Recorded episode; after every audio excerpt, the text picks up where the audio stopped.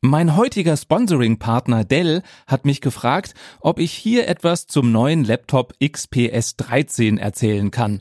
Und ich habe gesagt, ich würde mir das Gerät gerne erstmal anschauen und nur wenn ich es wirklich gut finde, dann weise ich auch sehr gerne darauf hin. Ich habe mir den Laptop angeschaut und ich finde ihn nicht gut. Nein, ich finde ihn sehr gut. Zum einen mag ich das Design, das ist schlicht und edel, und für jedes Bauteil wurde nur das beste Material gewählt.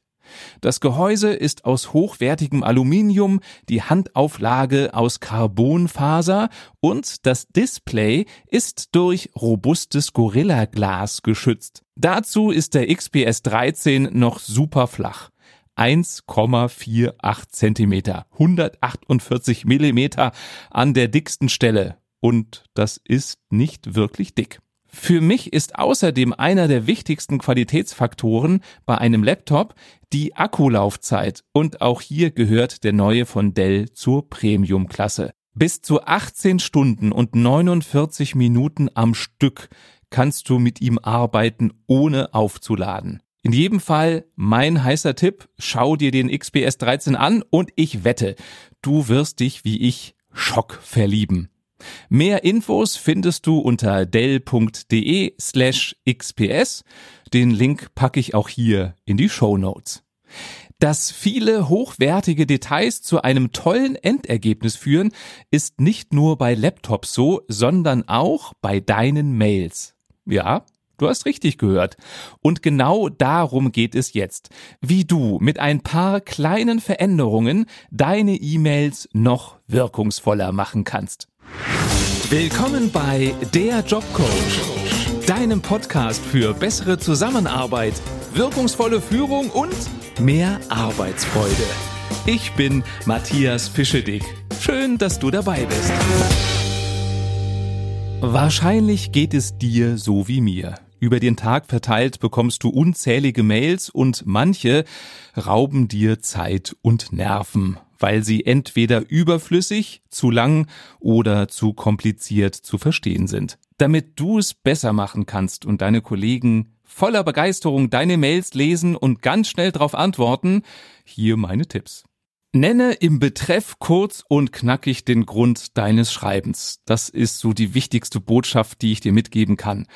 Also formuliere nicht endlos lange Texte, die man komplett durchlesen muss, um zu verstehen, worum es geht, sondern liefere direkt die Essenz im Betreff. Das heißt, ohne dass dein Kollege die Mail aufmachen muss, hat er schon eine erste Idee, worum es geht, und er wird dir dankbar sein dafür.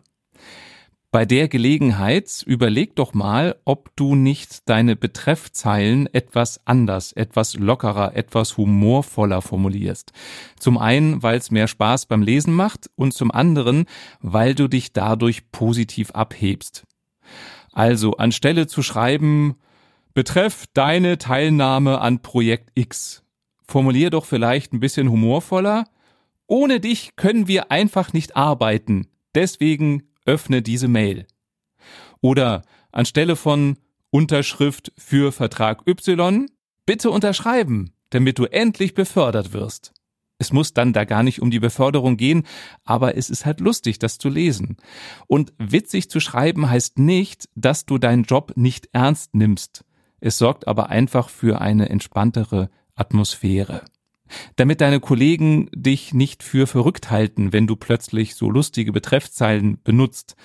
Erklär das kurz als Standard-Textblock in deiner Mail, vielleicht in der Signatur und schreib sowas wie Vielleicht hast du dich über die Formulierung in der Betreffzeile gewundert. Der Grund, ich habe mich entschieden, dass wir mehr Leichtigkeit in unserem Mailverkehr haben sollten.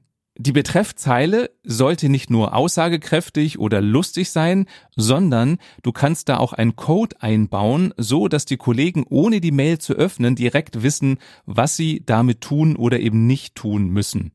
Also zum Beispiel könnte ein Code sein, ein großes A mit Ausrufezeichen dahinter vor dem Betreff bedeutet, ich brauche dringend eine Antwort von dir. Oder das Kürzel ZK am Beginn der Betreffzeile steht für zu deiner Kenntnisnahme. Also du musst nicht antworten, lies es bitte einfach durch. Auch dadurch sieht der Empfänger direkt, ist was dringend oder ist es nicht und wird dir dankbar sein.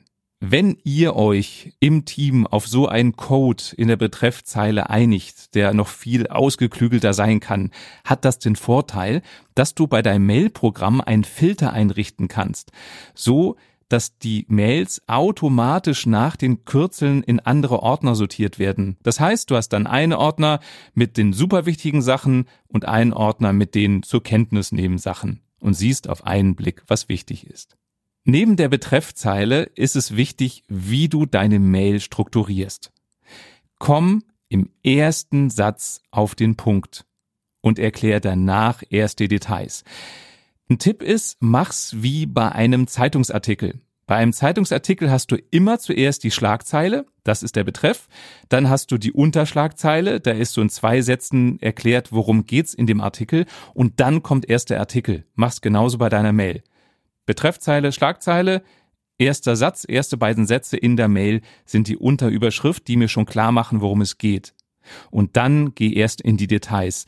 Damit machst du es mir leichter zu verstehen, worum es geht und schaffe, wenn es geht, Struktur. Mach möglichst kurze Sätze, benutze Absätze, um eine Struktur zu schaffen, benutze Aufzählungen, benutze Nummerierungen. Auch das macht es deinen Empfängern leichter, die Mail zu verstehen und sie mit einem Blick zu erfassen. Und du wirst schneller Antworten erhalten und weniger nachfragen. Je klarer du formulierst, desto weniger Arbeit hast du nachher mit Nachfragen. Noch ein Tipp, was du machen kannst, dass es Spaß macht, deine Mails zu lesen und ich mich nicht durchquälen muss. Verwende mehr aktive Verben als passive Hauptwörter.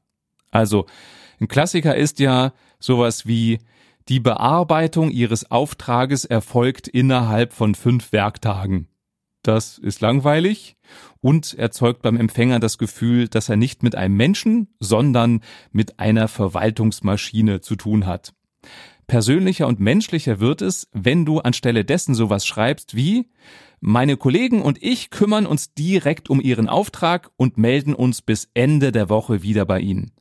Das menschelt, da habe ich das Gefühl, da kümmert sich jemand. Das ist nicht nur ein Abarbeiten von irgendwelchen Sachen und Prozessen, sondern das ist eine Kooperation, eine Zusammenarbeit.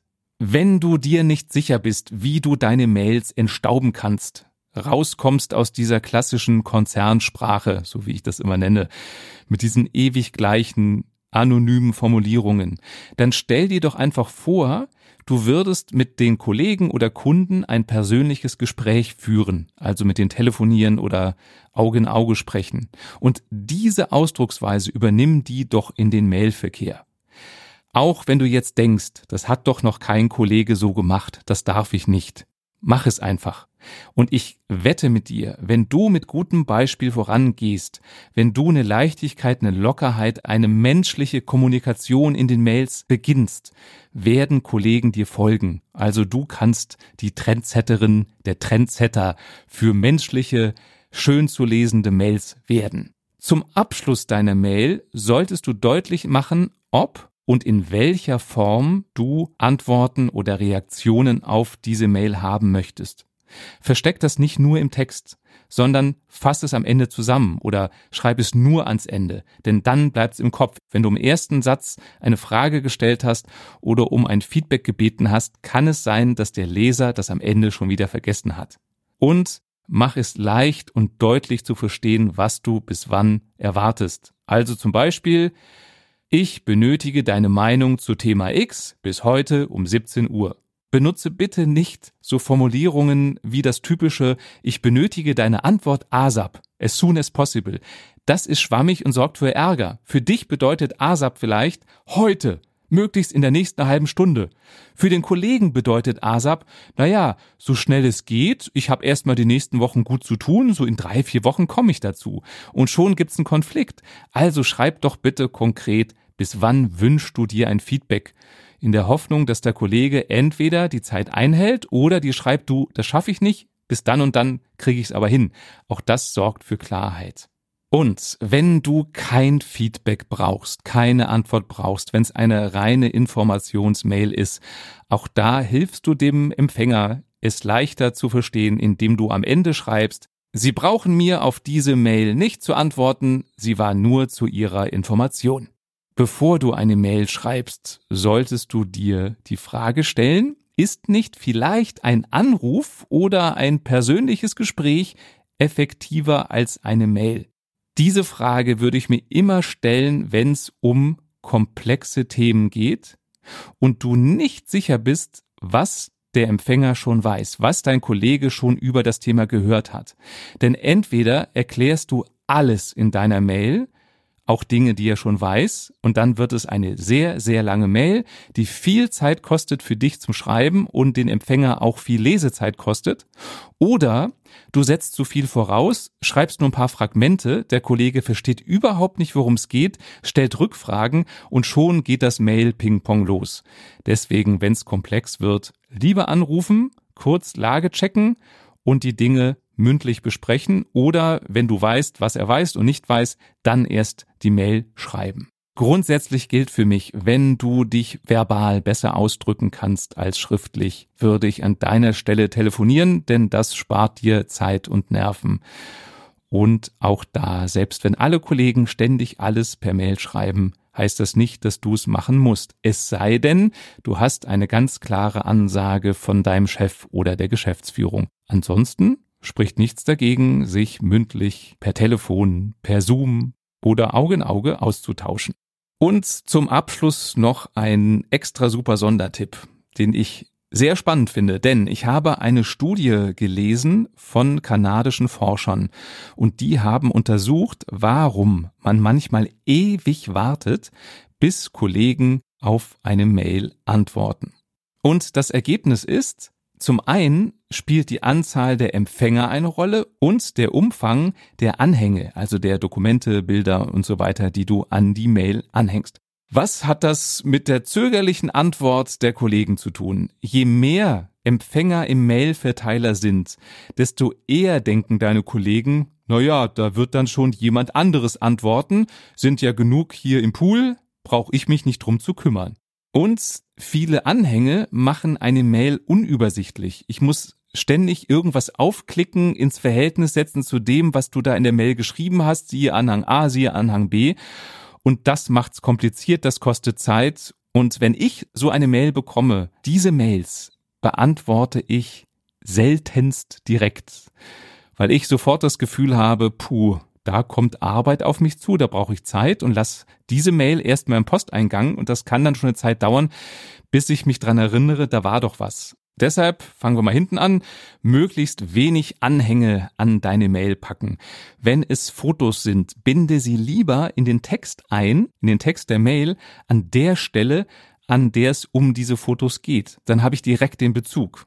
Was den Umfang der Verteiler angeht, Nimm möglichst wenig Empfänger in den Verteiler und mach zusätzlich in der Nachricht deutlich, von wem genau du eine Antwort möchtest. Also ruf's nicht so in die Runde und hoffe, dass irgendjemand sich drum kümmert, sondern sag konkret, lieber Kollege Meier Müller Schulze, bitte gib mir Antwort bis dann und dann. Und auch hier gilt, wenn's super schnell gehen soll, auch bei nicht komplexen Themen, lieber anrufen, als eine Mail zu schreiben. Das war der Jobcoach. Wenn dir diese Folge gefallen hat und du ab sofort von deinen Kollegen Mails bekommen möchtest, bei denen dir schon der Betreff ein Lächeln ins Gesicht zaubert und du sofort verstehst, worum es geht, was sie von dir wollen, dann empfiehl doch einfach all deinen Kollegen diese Folge. Und wenn du selbst nie wieder eine Folge verpassen möchtest, dann klicke jetzt auf den Abonnieren-Button und du kriegst automatisch eine Nachricht, wenn es etwas Neues gibt. Schön, dass du dabei warst und bis bald.